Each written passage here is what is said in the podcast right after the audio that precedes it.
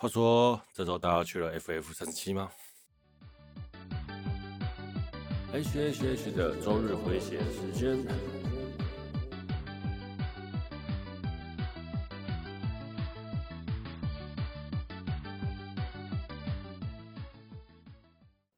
嗨，大家好，我是 H，欢迎来到 H H H 的周日回血时间 EP 三十四。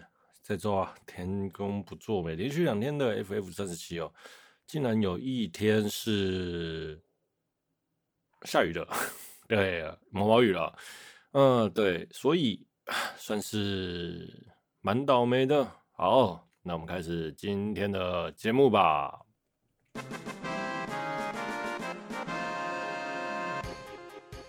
这是一个死宅一边喝酒一边打宝壳，闲聊 ACG 相关新闻，练习口条，克服自我障碍、逻辑障碍的节目。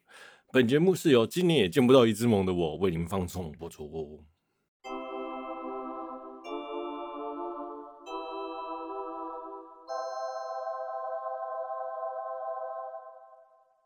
哎，前面我们说到那个 FF 三十七哦，本周主题是我要夸奖 FF 三十七。好，目前呢、啊，全世界最大的实体动漫活动，对，就是 FF 三十七最大的同人志动漫活动。全世界追到台湾真的是 过哎、今上次的哦，去年的二月日本就有推出贴了这个很有趣的推特，我想今年应该过明天应该就会推出来吧？嗯，台湾的防疫真的是做得很不错。二月初的时候，那个鸟奥机师还有桃桃机啊，不逃的呃不逃的新闻。导致大家都人心惶惶，很多节目都不举办。你像漫画展，就有两三间也撤销了。嗯，电玩展好像也撤销吧？好像是吧？啊，好像是，好像是对。所以啊，这两个展都没有。然后结果呢？我们强运的 FF 三 FF 完全没有影响，每次他都是默默的避掉了，避掉了疫情的危机。他真的超级幸运的，只有他没有被延期到，也没有被。没有没有被延期到了，只有他对，每次都是顺利的度过，然后所以每次 FF 三 FF 呢都成功的举办。去年的 FF 还是正常举办，然后还是日本日本有一些 coser 来，例如说像一只萌，我前面讲的对一只我最心爱的一只啊，哈哈哈。呃，今年在去年的七月就没有外籍人士日本人来台湾嘛，因为毕竟要隔离。今年呢？也是一样没有隔离了，那没有没有没有没有日本的 coser，还有日本的绘师来啊，真的是相当美中不足的。那特别是今年啊，一直没有出新刊，所以我也特别晚去啦。不然平常啊，我在看那个平常我全部大概 七点哎七八点就会起床，然后出门准备九点到那现场呃排队，然后通常呢在九点到的时候哦。一排一定会超过到入场，大概会到十二个，哎，十二点吧。嗯，对，因为 FF 真的是超级多人的，花博就是整个花博都是人。嗯，原先就想说 排队这件事啊，这真的让我觉得参加 FF 最大的困扰。但是这一次啊，真的是做的蛮不错的。例如说，他们开始发放了实体券。啊，我先讲一下去，哎、今去年的二月哦、那个实体登录的时候排更夸张，排队排到排队排到进场，真的是不知道要到几点。那去年那一次是我排过最多最多最多的一次了，大概四五个小时有吧，嗯，不到四五个小时了。但是我看到那个人真的是晕倒。说起这个，我刚才前面讲那个开阔动漫季的。这次我要夸奖他嘛，就是他这次排放了整理卷这个东西哦。说到这个，我再附带一题，我再提一个。我之前在台大，他们在台大冬天的时候，然后因为排不知道几年前了，然后排队就绕着台大体育馆一直排，一直排。啊不，不是台大体育馆，台大。那最好笑的就是他一进场的时候，大家都要前进嘛，那已经绕了一整个一圈，从头都看到尾了。大概三四公里长吧，那结果一进场呢，前面的人可能冲很快，然后后面的人就要跟上，然后又有红绿灯嘛，就变成当天就有一堆肥宅在路上开始跑步，我就称为就是根本就是肥宅运动会，超级夸张的，我甚至连鞋子都跑掉了，哎，好了，好了，说起整理卷了，一直以来开阔动漫季的那个排队真的是让我超级厌恶的，每次都要排很多人。那快速入场了，有时候又忘记买，那电子入场了也是排很多人。嗯、如果你是正常入场的话，最少都要排两个小时起跳，在十二点前。那十二点大概你要什么时候入场才不会排队呢？大概要到三点后吧。对，最基本要到三点后才可以直接入场。那但是你要买的新刊也都卖完了，所以呢，当我真的要抢新刊，例如说一只猛的，好了，我 就会特别早去，但是就是排嘛。然后好不容易排进场之后，然后因为当红 coser 是当红 coser 一直有很多人排队，我就会继续排。那有一次我在大概基本上都是八点，嗯，八，哎，我原本刚才讲说我大概是九点出九点到嘛，然后排队买到刊大概是下午两三点的事情了，就是进场大概十二点，然后再排一只梦的队伍大概两三点，对，就是这么这么的夸张啊。每年都是这个样子啊，特别是我连两天都会去给一支签名，然后一天买新刊一支签名嘛，然后人多看到它就是非在生存的意义啊，非在生存意义，我两连续两天都会看到，都会去找一支啊，对吧？签名拍照嘛，毕竟人都来了，一年只看得到四天嘛，那这这次又没有看到它，所以我就特别晚去，那没有想到排我领了一点到。然后领了现场这一券，排进去的时间大概不到二三十分钟。哎，这个真的是让我觉得蛮值得夸奖。开阔动漫季真的有进步了，真的真的超级意外的。不然哦，那个不然我真的又要排排两个小时，我也觉得，哎，又进去又不知道干嘛。不然我都也是在外面拍拍 cos 而已啊。再说啊，这种祭典式的活动哦，就算没有什么特别的目标。有时候像我这种宅宅啊，在这里待在那个空间里面，就觉得舒服 愉悦，就是毫无目的呢，享受大家一起享受那种动漫的快乐，就算没有目的也是一样，很让人就是舒服。对，我要讲的就是这样，希望开阔动漫季能长长久久的办下去啊！啊，再来啊！今天要推一个活动叫 ACG Super Sugoi，这个活动已经出了第三期了。啊、嗯，对，如果有在跑现场的观众朋友们，应该就会知道，台湾的 ACG 音乐啊，大概就是没什么活动，但这个活动是我相当相当推的活动啊，呃，几乎全台北、全台湾的啦，厉害在前段的乐手都会参加这场活动，啊、那这这个活动呢，是有一些不知名的仔仔办起来的、像。有些比较知名的乐团啊，比比万德烈啊，国境之蓝啊，然后还有什么爱丽丝的发射器啊，巴拉巴拉巴，很多很多乐团。那但他们是混合混合混合起来比混合的啦，就是各乐手各相互相 fit 的演出。那这个乐团的演出，在我二零一九年的时候有去看一场，叫做 H 呃马库罗斯专场，马库罗斯专场了。真的是他们的配置哦，那时候看专场，他们的配置真的做得很棒，有 program 手，有吉他手，还有和音天使。那台上乐手有有玩乐团的，也有偶像圈的，真的是大家融合在一起唱歌，享受 ACG 活动的氛围啊！这活动真的很棒，推荐给你们。然后。像前一阵子啊，就有那个 ACG Sugoi 的影片，他们的短片从第一届拍到第三届，然后越拍这一届真的是拍的超级多集，然后那影片都是超级看，看到一个不能不想分享都不行的状态啊，所以推荐你们。嗯，专场呢在下个礼拜六这零距离音乐，嗯，推荐大家去听。嗯，就像哦前面讲的 Any-sama，你们知道 Any-sama？Any-sama 一开始也是有一些。名不经传的人物，然后找了一些乐手来唱歌，然后组成了一个月一个音乐季，现在也是变成日本最大的音乐季了。那我希望 H Super Sugoi 这一个活动未来能够办得越办越好。别说是小巨蛋啊，小巨蛋是不可能啊，靠北。对了，不可能是小巨蛋啊，但是如果哪一天能塞满 A T A T D，我都觉得哎呀，好像好像就是从一开始参加到现在，就看这活动逐渐成长，也有一种与雨荣焉的感觉啊。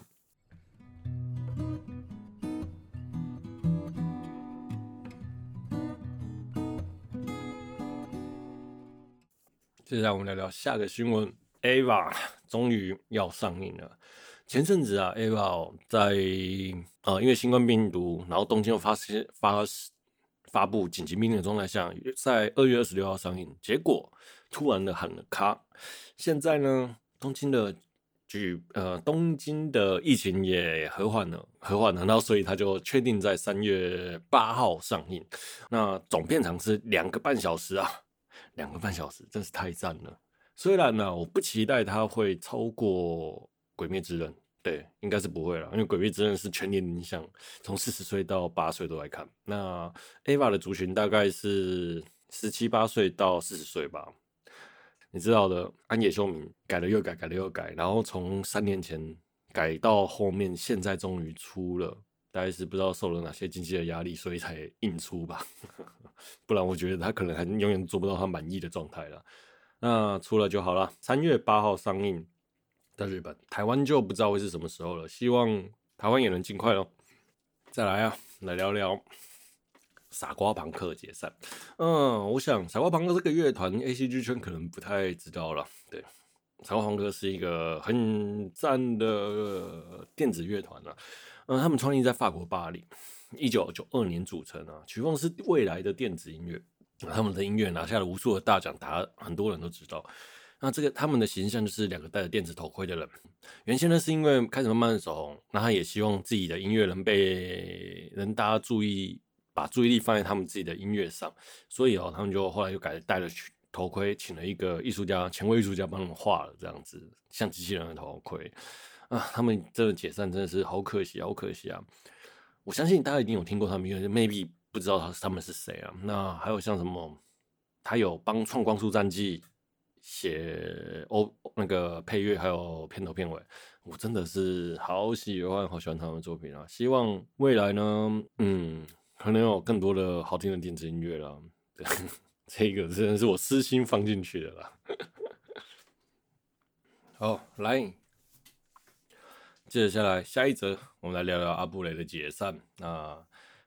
我相信重度玩家啊，重度阿仔都知道阿布雷这个团体啊。阿布雷一开始是在六年前开始更新，那他们节目组中呢是做 ACG 阿仔的日常。那阿仔日常就是很多做宅圈才会知道的梗，很多就是一般人看不出，看嘛，一般人听不出来的梗啊。他们拍一些日常的废片啊，由三位组成：姚哥、珍珍和鱼渣。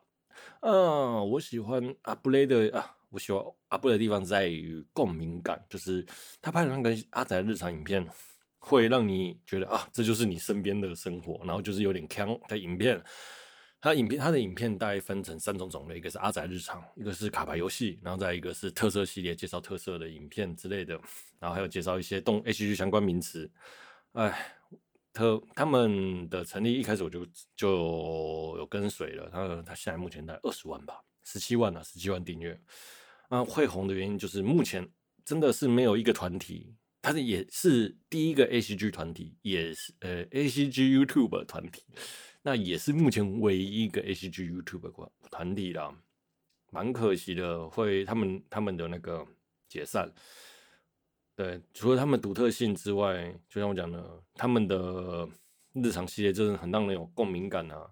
那详细的分开原因，我这边虽然看了很多资料，原本想要解讲，可是嗯，算了，讲什么我又不是当事人，讲这个不厚道，所以啊，推荐大家去看巴哈的通灵师，巴哈一堆人在通灵他们解散理由和团体啊。好了，你们介就是想要详细知道他们离开原因呢，就去看吧。啊，我想很多。YouTube 团体啊，走到最后都是不欢而散，或者是离开。像玩 game，前一阵子比较闹的、比较大的就是那个，那叫什么名字啊？那个叫想不起来，快快快快快！玩很哎、欸，很大吗？啊，就是那个牛排胡椒和大蛇丸啊，忘记叫什么名字了，突然忘记。哦。啊，对啊，就是很多时候因为理念不合，然后离开。那我相信理念不合这件事情哦，就每个人都有每个人的想法嘛，不合就不合。我觉得日后留一线，做人好相见。像我就是如果遇到真的不合的人，也尽量别觉得尽量不要跟人家恶言相向了，因为恶言相向哦，不会有什么好下场的。比较好的状态就是，反正你觉得这个人不适合，或是这个人觉得不适合当朋友，那就默默的走，也不用去说人家坏话了。因为你说人家坏话，真的是能别人也会说你坏话吗？但是你不说别人坏话，最少自己保心中会有一个原则和骄傲的存在啊。大概是这样的，所以我都不喜欢讲被人不要讲人坏话，我就会默默的离开，这样就好了。啊，蛮可惜啊，不能解散了。那希望未来啊，他们各自有各更好的发展啦。好，我们休息一下。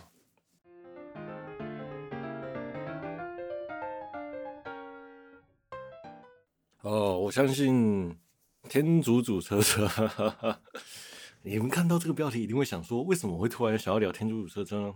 嗯，其实啊，前四集的时候我就想要聊了，只是说哦。那时候我真的觉得我聊不出什么东西啦，就是因为我想要观察一下它会不会持续的红下去，但是好像结果并不是这个样子啊。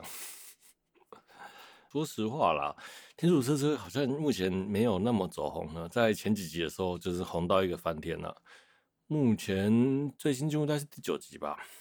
一开始啊，我我的脸书上一直在有人贴天竺鼠车车，然后每个都是。大人，呃、小朋友才看《鬼灭之刃》，大人要看《天竺鼠车车》啊！哈哈哈但是我觉得那些大人哦，根本就是被被逼疯了，被那些那个 被小朋友逼疯了。说实话，所以啊，算了，就这样，《天竺鼠车车》来，让我们来聊聊这个话题。相信大家在看听其他 Podcast ACG 的 Podcast 都会听到大家聊《天竺鼠车车》吧。一定会聊到定格动画，还有导演。嗯，我这边呢，原先不想解释的，但是我还是简单的解释一下定格动画和导演这些背景好了。对，毕竟大家做的是为照做吧。对啊，好，定格动画就是每一帧每一帧用用相机一张一张拍下来的动画，叫做定格动画。那天竺鼠车车那个实体的动作，就是比如说你每动一格，你就要拍一张照片。它一个礼拜大概就是做两集，相、做一集，相当相当的辛苦和繁复。导演见西朝见李朝西，那一九九二年出生，那二零一六年从武藏野美术大学毕业。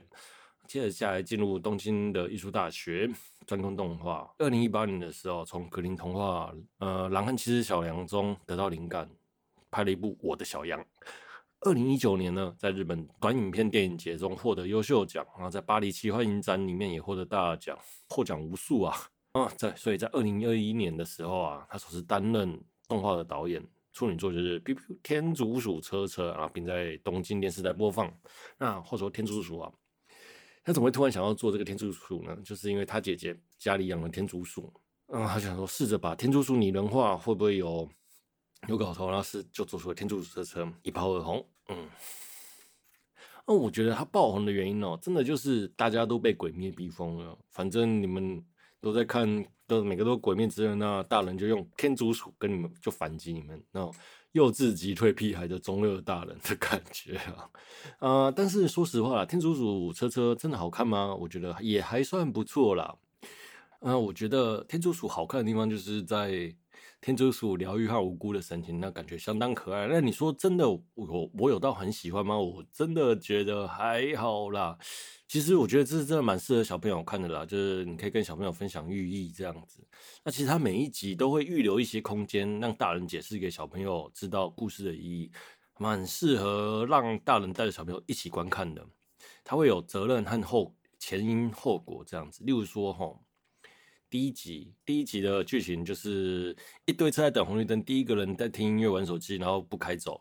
后来后面的车就叭叭叭叭叭，然后结果后来有一台救护车来，然后救护车看到前面塞车，然后就不知道该怎么办，上面有病人嘛？然后天主天他就说前面那台天竺鼠就说叫后面的直接爬过去，然后就爬爬爬爬爬，然后后面的也跟着一起爬，那结果每台车都后面都爬过，只剩第一台车，因为他还在玩手机嘛，然后他就被警察抓了，所以他就告诉故这个故事就告诉大家开车不要玩手机。那其实我觉得这个如果当你用来三四岁的小朋友带着儿子、女儿去看影片，然后介绍介绍这故事的剧情，然后跟他说什么事情是不能做，什么事情是不好的，那其实是蛮寓教于乐的吧，因为他有一个空间让你解释。不然的话，小朋友看到为什么在开着第一台车的人被抓了？这样，那第二个第二集啊，就是抢银行的歹徒。那故事我就不赘述了，但他有一些很有趣的点，例如说歹徒绑安全带、系安全带啊，就是他上车会系安全带。那其实。如果是大人，就会说：“你看歹徒啊，在我再怎么在抢劫的时候还会系安全带，所以不管怎样都要系安全带哦。”这样子。然后第三集呢是拯救猫啊，就是介绍天竺鼠善良的一面，然后要拯救猫，也是可以让小朋友跟小朋友说要爱护动物。那第四集就是见猎心喜的大人，这样那个主角就丢垃圾在地上，然后车车就会吃进去，然后最后车车就拉肚子了，然后车车就坏掉。这样，然后把那个驾驶拉出来，那这里可以告诉大家说，不要在车上乱丢垃圾，这样子，垃圾要好好收好。呃，第五集比赛嘛，再讲一个不超速，还有跟好朋友分享这些事情，食物和获胜的喜悦。那前面呢，我们讲说那个天竺鼠车车的故事剧情啊，会给大人有解释空间，给小朋友认识。那其实在他后面的几集，第六和第七。就并没有那么多剧情好解释，好解释给小朋友听了。那在第六集之后，其实，在台湾整个气氛就是荡下来了，并没有那么的红了。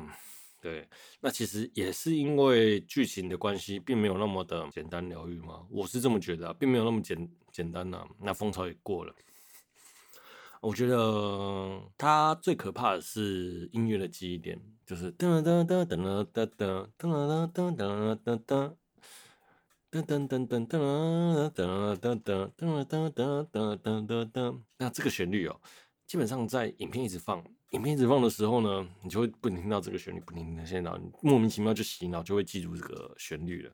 这真的是蛮厉害的，因为简用一个简单的旋律让大家记住这个影片。也是因为子贡像原因，也没有让音乐做的太过复杂。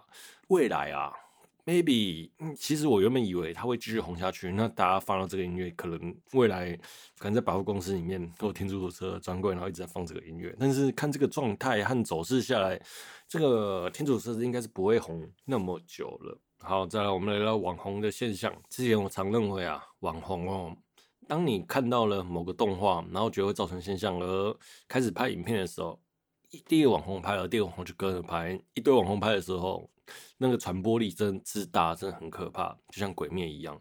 那天主车车呢？一开始在一二集的时候也蛮多影人在拍影片的啦，后面就好像因为烧不起来，对，就烧不起来。其实我觉得后面会烧不起来是剧情的原因啦，剧情没什么，哎，没什么亮点。其实有时候我们会在里面找一些彩蛋，就是他在讽刺大人的感觉，例如说什么。警察的屁股刚好塞在那个人偶瓜吉的屁股里面之类的，然后像歹徒系安全带那一集也有一些小小的彩蛋，是在讽刺大人社会啦。但是后面那几集好像就没有，就比较单纯，不知道为什么，是不知道是因为制作组的关系还是怎样，嗯，电视台压力或怎样，就是把那个反讽反讽的桥段拿掉了，就没有那么的，就是没什么彩蛋的感觉了。再来就讲短影片的威力。之所以这个影片会传播的这么快哦，大家都在看那个短影片，习惯了。像我最近也很习惯看短影片，像 TikTok、TikTok 了。那我没有看，我没有装装 TikTok 了，但是我在 Facebook 有看短影片，大概就是两三个小时、两三分钟看一个影片，两三分钟看一个影片。反而这样子的影片模式在现实社会上更加的传播快和洗脑。天主车刚好就打到了这个风潮，真的是蛮蛮厉害的。Maybe 未来短影片的市场会越来越大了。我觉得台台湾短影片没有烧那么快，像美国和大陆、中国啦，都 TikTok 真的是烧的很可怕。那他这个天主车烧的短影片风潮打扰这一波，啊，每个人想说啊，反正两个两分钟就看看一集，那我就看看好了，就借此烧了起来。嗯，但是没有没有相当的长长烧了。然后讲退烧快速的网络元网络时代，很多事情都是来来去去。你像前面讲的阿布雷啊，现在我在讲天主主车车，都是那种时代的眼泪。没，其实反而很多事情做得长久，也不错啦。但是啊，等下先讲一下，天主车车不是因为做不好而做不长久，也不是因为什么原因啊，只是只是单纯的退烧。但是我觉得做的长久，天主车车未来还会再烧起来。相信导演在塞一些有的没有的进去，就会那个，说附带一提，他有时有些剧情还蛮猎奇的，这很有趣。如果你用大人的思考模式去想这个剧情，就有点猎奇；但是用小朋友的模式去想，就很正常。这是我觉得天竺鼠车车那个最大的魅力之处啊。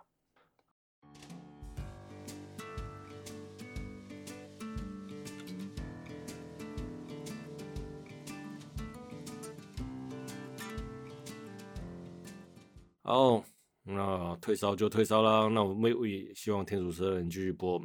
好，今天节目好像有点短了。没关系啊，就这样。喜欢我的节目呢，欢迎订阅我的节目。然后想找我聊 HG 相关话题的人，也欢迎来我的粉专私讯我。然后如果想要上节目也 OK 的。好，本节目是由今年还见不到一只萌的我为你放送播出。OK，我们是 H，我下周见，拜。